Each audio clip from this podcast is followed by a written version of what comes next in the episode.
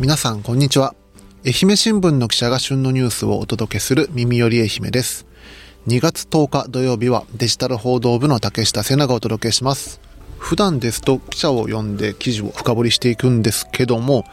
今日はですね明日2月11日が第61回愛媛マラソンの当日ということで、ちょっとこの愛媛マラソンについていろいろ出てきている記事などを読んでいこうかなと思います。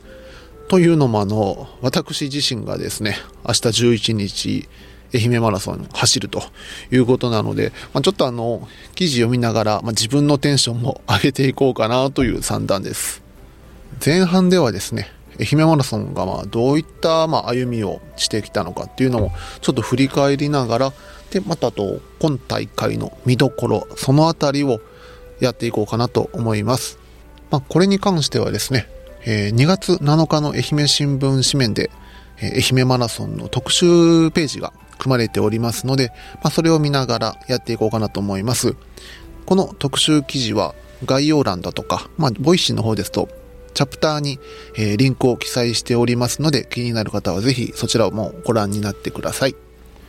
もしかしたらですね、これ聞いてくださってるリスナーさんの中にも愛媛マラソン走るよっていう方がいらっしゃるかもしれないので、後半ではですね、私もあの、愛媛マラソン2回ぐらいしか走ったことがないので、まあ、ちょっとあの、愛媛マラソンの、まあ、コースの特徴だとか、どういった準備が必要かみたいなことをあの、愛媛マラソンのホームページ見ながら、ちょっと準備していこうかなと思います。それでは早速やっていきましょう。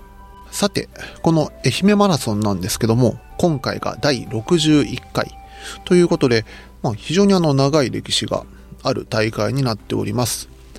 で、あの、ちょうど昨年が60回目ということで、昨年の2月7日に愛媛新聞で取り上げられた特集ページにはですね、この60回の歴史を振り返ったコーナーがありました。で、それを読んでて、まあ、非常に私もへえと思ったことがあったんですけども、まずこの、しょっぱな、1963年に行われた第1回大会なんですけども、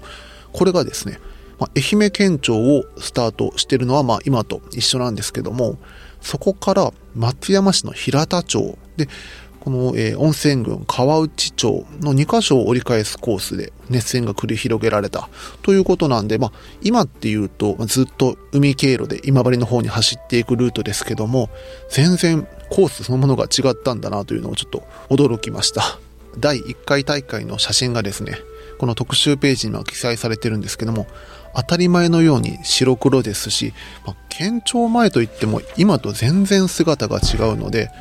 まあ、なんとなくこの県庁のあの丸い屋根があるので、あ、一応愛媛県庁前なんだなっていうのはわかるんですけども、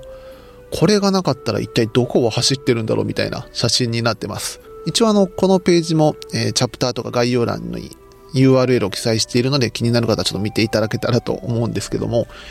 その後ですね、実はこのえー、第1回大会から10年後の1973年には、1回愛媛短縮マラソンっていうことで20キロマラソンに切り替わってるんですね。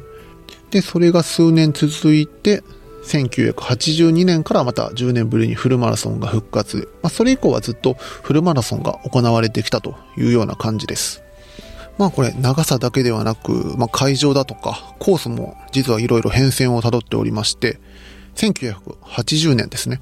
この時はですね、全国高校総体開催に合わせて、県総合運動公園陸上競技場、まあ今の多分ニンスタになるんかなと思うんですけども、ここ発着の新コースに変わったと。で、えー、1982年、まあ、この大会から先ほども言ったようにフルマラソンに変わるんですけど、まあ戻ったんですけども、この時はですね、県総合運動公園陸上競技場をスタートして、伊予市の向原を折り返す42.195キロのコース。ということなので、まあ、イメージとしては、戸部町をずっと行って伊予市に入って、まあ、あの、中山二見に道が分かれる、あの辺りで折り返していたということでしょうかね。で、多分それが続きまして、大きく変わったのが2010年。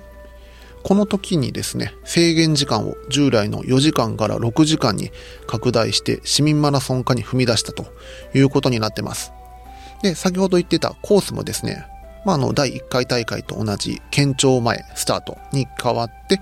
ゴールは今と同じ松山市堀之内。まあ、再びあの、愛媛マラソンが松山に帰ってきたという感じでしょうか。その後はですね、2012年に定員を7000人に拡大、さらに3年後の2015年に、まあ、今と同じ定員を1万人に拡大していったということになっております。で、この2015年の時にですね、またコースの一部が変更されて、今と同じ折り返しが1箇所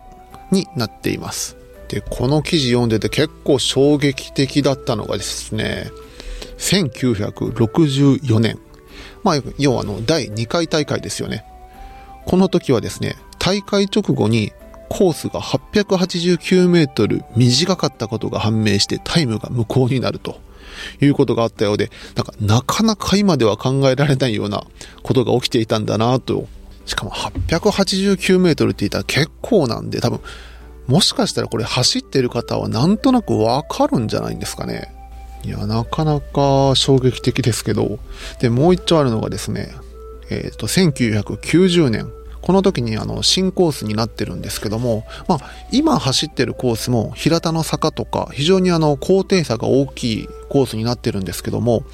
ただこの1990年にできた新コースはですね、最高低差、まあ一番高いところと一番低いところの差が60メートルということで、まあ、今よりもこの高低差が大きいと。これあの、私も過去2回目愛媛マラソン走りまして、あの、平田の坂、登って降りてしましたけど、あれなかなかきついんですよ、やっぱり。でも、でも、あれが多分、高低差で言うと、まあ、40メートルぐらいですかね。それを一気に上がって一気に降りると。で、あれの1.5倍。まあ、もちろんあの、一気に上がるわけではないんでしょうけど、これはなかなかきついですし、走りたくないなと率直に思いますね。このようにいろいろな歴史を歩んできた愛媛マラソンなんですけども、今大会はですね、4年ぶりの通常開催。ということで、まあ、あの、昨年の大会は、やはりその新型コロナの影響などもあって、沿道の声出し応援などが制限されてたんですね。これがもう全面的に解除されるようになるので、以前から言われている、あの、温かいずっと声援が途切れることがない愛媛マラソンがまた戻ってくると。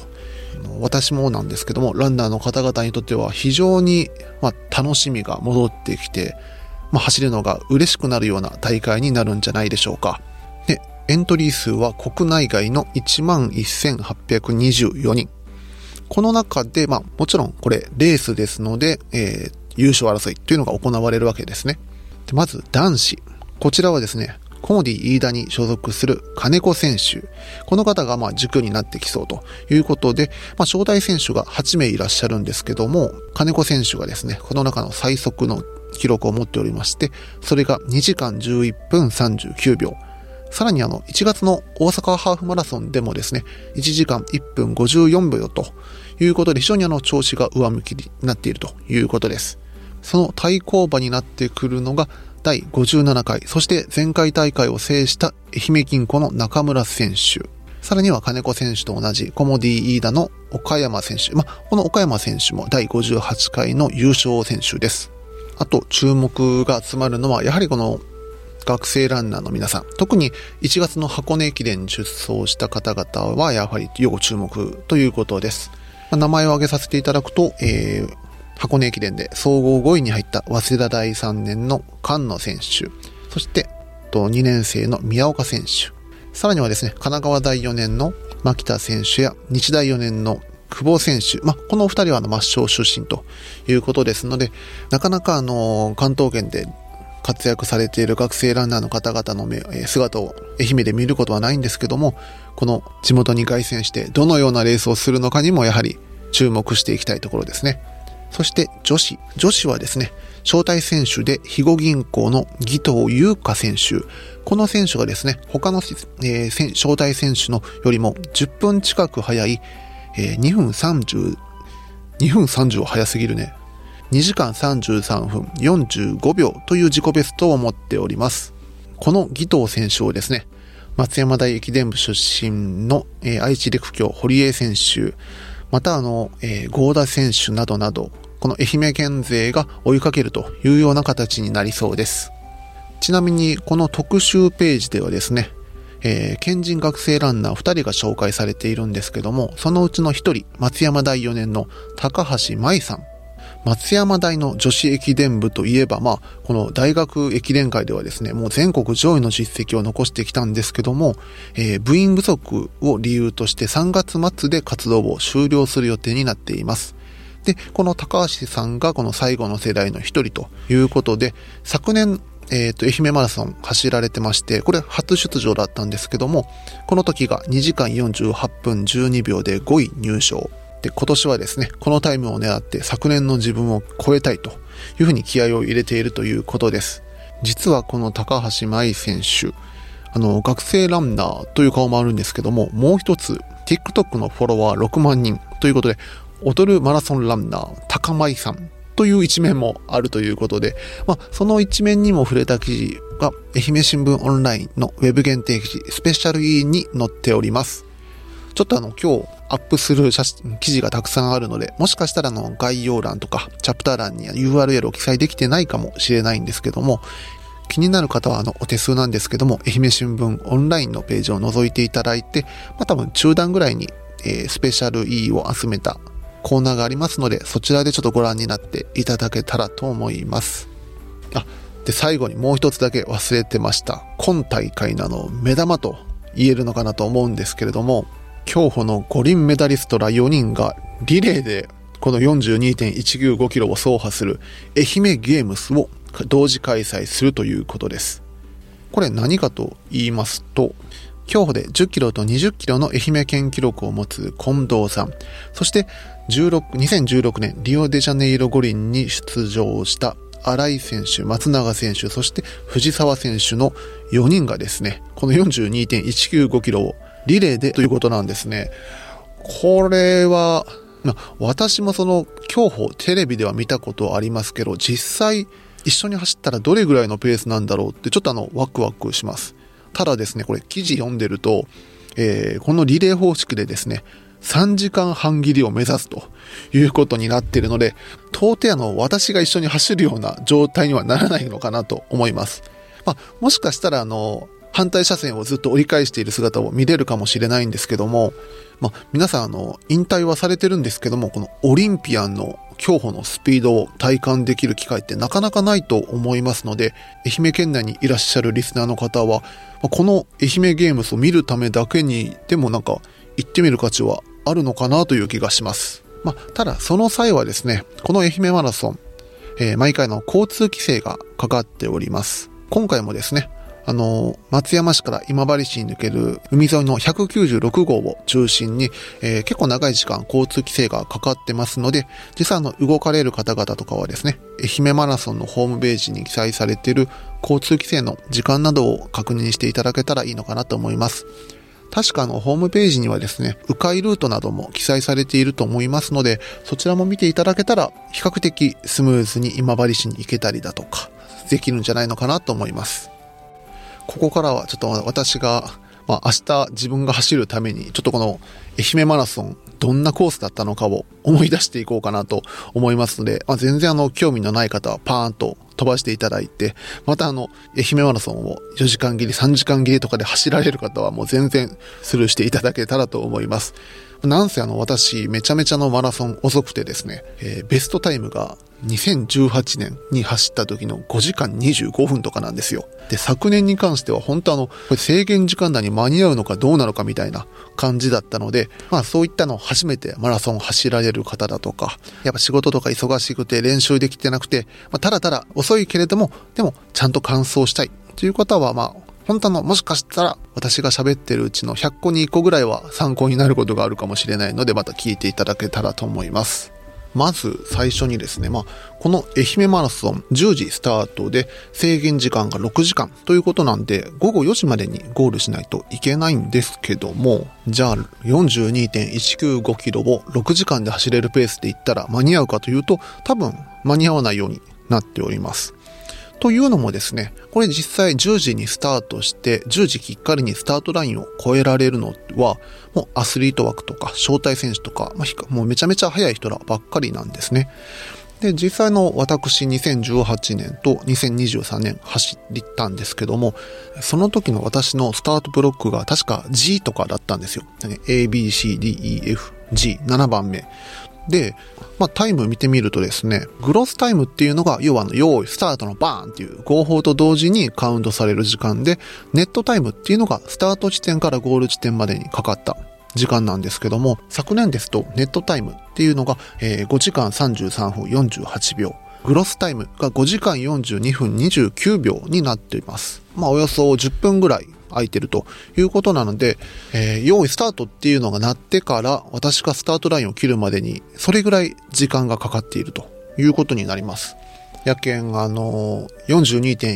42.195キロを6時間ギリでギリで走ろうと思ってペース配分考えていると微妙に間に合わないみたいなことになってきますのでそのあたりはご注意ください。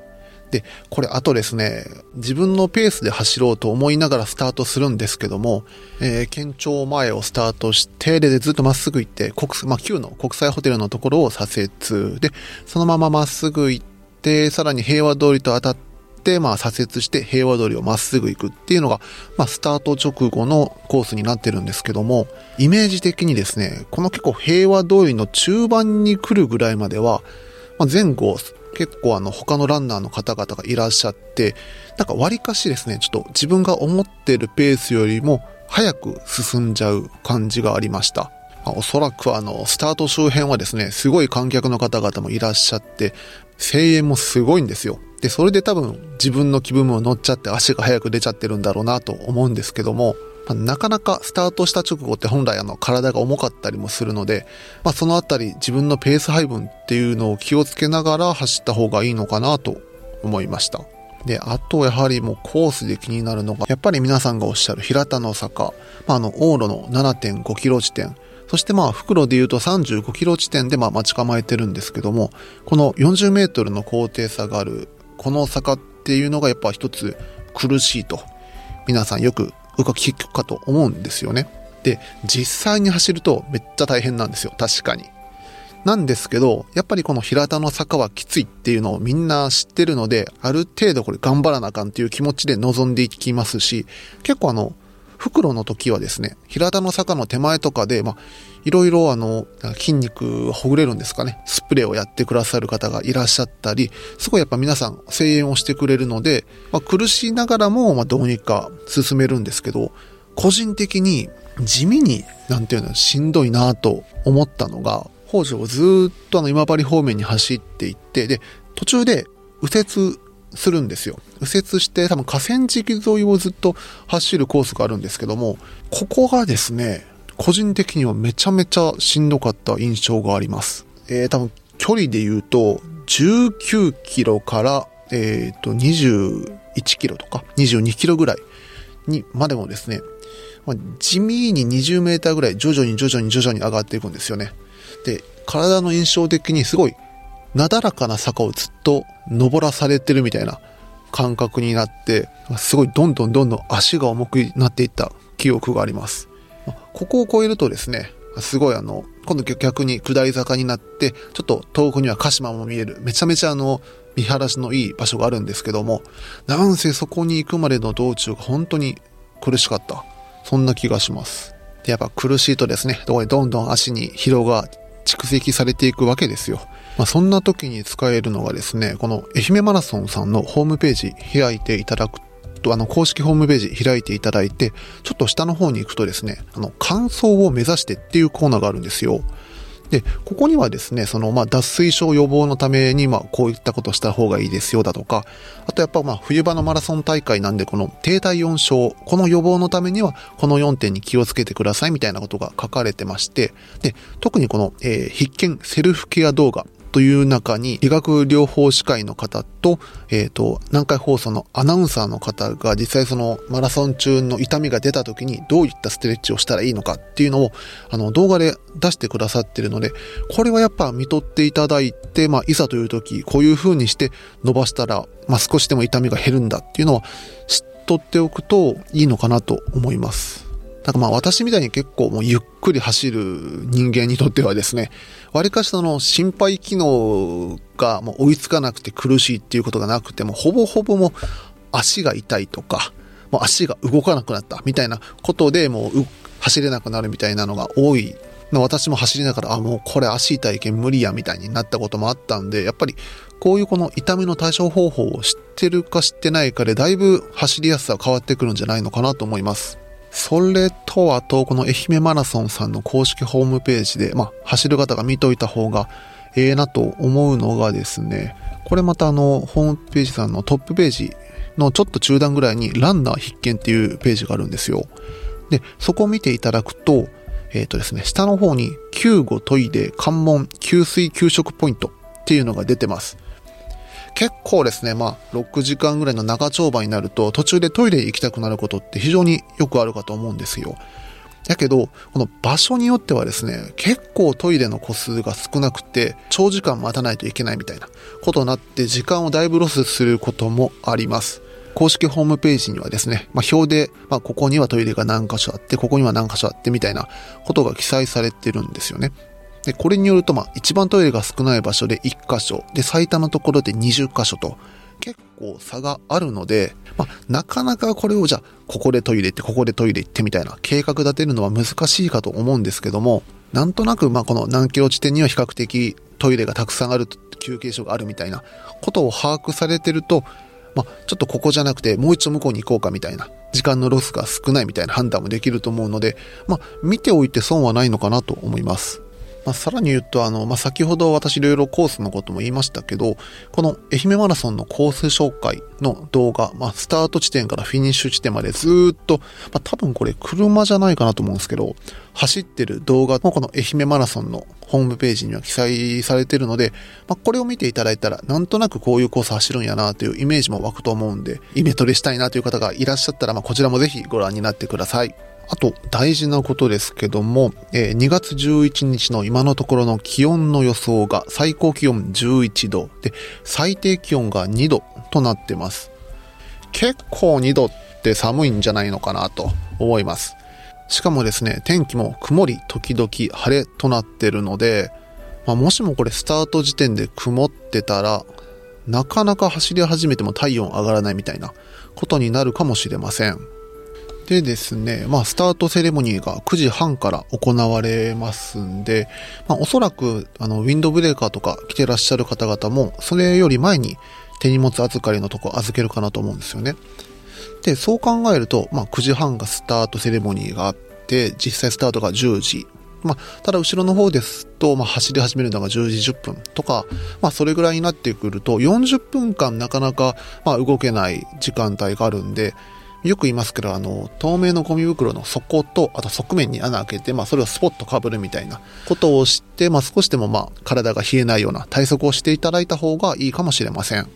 まあ、いろいろと述べてきましたけれども、まあ、この耳より愛媛放送が2月10日の午後5時ということなので、早めに聞かれて、またあの、愛媛マラソン実際明日走るよという方は、あの、感想、もしくはまあ、ご自身が目標とするタイム、めがけて一緒に頑張って走っていきましょう。私もね、あの、まあ、今回は、まあ、これまでの自己ベストが5時間20何分とかなので、とりあえず5時間切りを目指そうとしております。まあ、この来週の放送で無事にできましたとなるのか、はたまた感想すらできませんでしたとなるのかわからないんですけど、まあ、精一杯頑張っていこうかなと思います。あ、えっと、ちょっとすみません。一応忘れてました。えっと、まあ、この愛媛マラソン、大事なことを忘れてました。あの、愛媛マラソンに関してはですね、あの、まずあの、愛媛新聞社ではこの愛媛マラソンの写真の販売を行います。またですね、この記念になる特別紙面セットっていうのも販売しますので、気になる方はあの、愛媛新聞オンラインをご覧になっていただけたら、多分あの、トップページの一番上にですね、愛媛マラソンっていうなんか特設コーナーができてますので、そちらを見ていただけたらと思います。さらにさらにですね、まあ、一応あの、国内フルマラソン大会では、まあ、おそらく日本初じゃないかとされてるんですけども、この愛媛マラソン、完走した方向けにですね、非代替性トークン、NF、まあ、NFT と呼ばれるやつですね。で、この NFT を使ってタイム入りの感想証を発行します。これはあの、希望者に配布するということですので、まあ、この NFT、デジタルデータの複製とか改ざんを防ぐっていうことなんで、まあもう、ある意味、世界にこれ一つだけのタイム入り感想証みたいになるんですかね。大会当日、会場内にあの特設ブースを設置しておりますので、そこで発行をサポートしてくれるということです。ちょっとあの SNS とかでですね、俺、私、愛媛マラソンこのタイムで完走したんだよ、じゃじゃーんみたいなことをしたい方はですね、ぜひこの特設ブースに来ていただけたらと思います。ということで、今日はあの、脈絡のない話を長々としてきましたが、まあ、少しでもあの、明日走られる方の参考になればなと思っております。はい、エンディングです。エンディングも私、竹下一人でやっていこうかなと思うんですけども、えー、今週はですね、火曜日パーソナリティのヤックルことヤックシジンくんから、えー、バトンが来ておりまして、私にはですね、本当は教えたくないけど、マジでうまいお店。ということで、えー、なんでしょうね。まあ、ちょうど今私あの、愛媛マラソンに向けて今、この1、2週間お酒を立ってるんで、本当はあの、お酒の美味しいところとか紹介したいんですけども、なんか、多分ヤクちゃんの想定とは違うのかなと思うので、まあ、そこは置いときまして、そうですね、本当は教えたくない。えー、で言うと、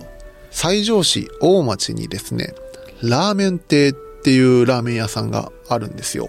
これおそらく西条高校出身だとか、西条市の方々はもうすぐにピンとくるラーメン屋さんで、まあ、知る人ぞ知るみたいなところではないんですけども、まあ、私あの、5年ぐらい前までこの西条支局で働いてまして、少なくとも週1回はこのラーメン亭さんに通ってました。で、いつもあの、塩ラーメンチャーハン大っていうのを頼んでたんですけども、このお店はですね、ままず、めちゃくちゃチャーハンがうまい。今のところ私この生まれてこの方34、5年ですけど、今のところもうチャーハンで言うとダントツこのラーメン亭さんがナンバーワンですね。パラパラというよりはしっとり系で、ちょっとあの油をまとった比較的濃い味のチャーハンなんですよね、これ。やけどこれがめちゃめちゃあの、ふと思い出したら食べたくなる。で、実際あの店内で食べててもですね、このチャーハンの持ち帰りをする方も非常に多いんですよ。で、ここの店主の男性、まあ、おいちゃんがですね、もう大きな中華鍋でグワングワングワングワンこのチャーハンに火を当てながら混ぜていく様子。それをな大きなお玉でパッとすくってもお空にポンと冷ませて出してくれるんですけど、まあ、なんせこれが、本当あの、病みつきになるっていうのは本当こういう味なんだろうなというような味です。で、それに加えて、このあの、一緒に頼む塩ラーメン。これもですね、すごい、塩味はピッと効いてるんですけども、ただ後味はさっぱりしてて、チャーハン食べて、ちょっと何て言うんですかね、油っぽくなった口の中をこのラーメンと、ラーメンのスープでぐっと流し込むみたいなことをやってました。この会計終わった後に、まあ、アメちゃんとか、かあの、ガムをくれるわけですよ。で、そのガム食べて口の中もすっきりさっぱりと。で、しかもですね、ここはあの、まあ、先ほど言った通り、西条高校の方ならって言ったんですけど、まあ、その高校生でも入、まあ、行きやすい価格設定してまして、自分がいた時は塩ラーメンチャーハン代が650円とかだったのかな確か。まあ、今若干値上がりはしてるんですけど、まあ、それでもやっぱり他のラーメン屋さんに比べたら安い。